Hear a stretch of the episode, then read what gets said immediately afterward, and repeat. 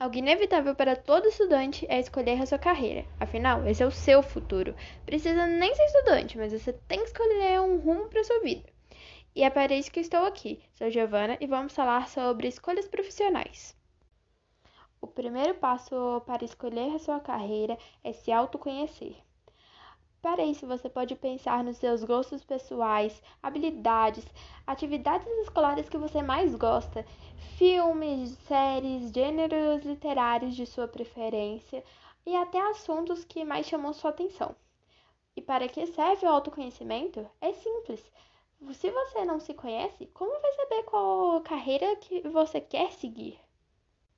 Em caso de indecisão, é essencial procurar ajuda profissional como um psicólogo especialista em orientação vocacional. E lembrando que essa escolha não será necessariamente para a vida inteira. Você pode mudar ao longo da vida, como seus gostos e costumes mudam. Então, esse foi o podcast de hoje. Até mais!